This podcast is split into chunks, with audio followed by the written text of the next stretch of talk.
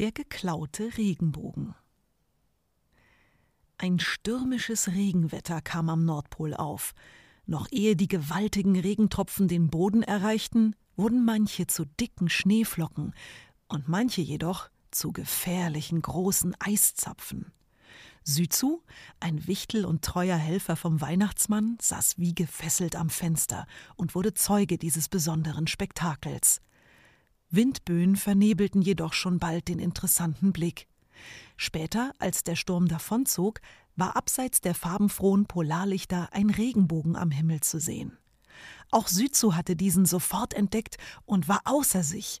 So ein Farbenspektakel hatte selbst er noch nie gesehen. Schnell lief er zu seinen Freunden und holte sie ans Fenster. Doch als er ihnen den Regenbogen voller Freude zeigen wollte, war der bereits verschwunden.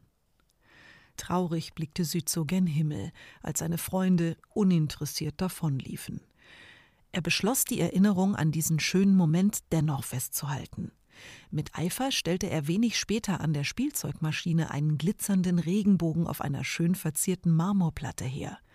Er stellte sein kleines Kunstwerk auf seinen Nachttisch, damit er jeden Tag beim Einschlafen und beim Aufwachen diesen tollen Anblick genießen konnte.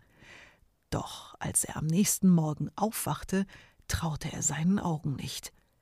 Dieser Regenbogen war ebenfalls verschwunden. Entsetzt schlich er durch das Gebäude und suchte verzweifelt nach seinem kleinen Kunstwerk. Wer könnte ihm sowas nur antun?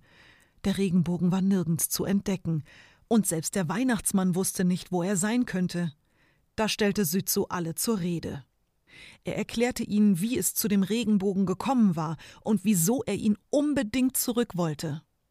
Doch niemand schien irgendetwas über seinen Regenbogen zu wissen. Wie konnte das sein?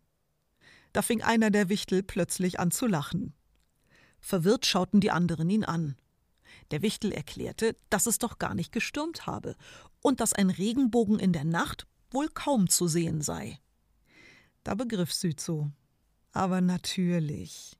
Er hatte das alles nur geträumt. Die Suche nach seinem Regenbogen war umsonst, da der wunderschöne Anblick nur ein Bild seiner Träume gewesen war.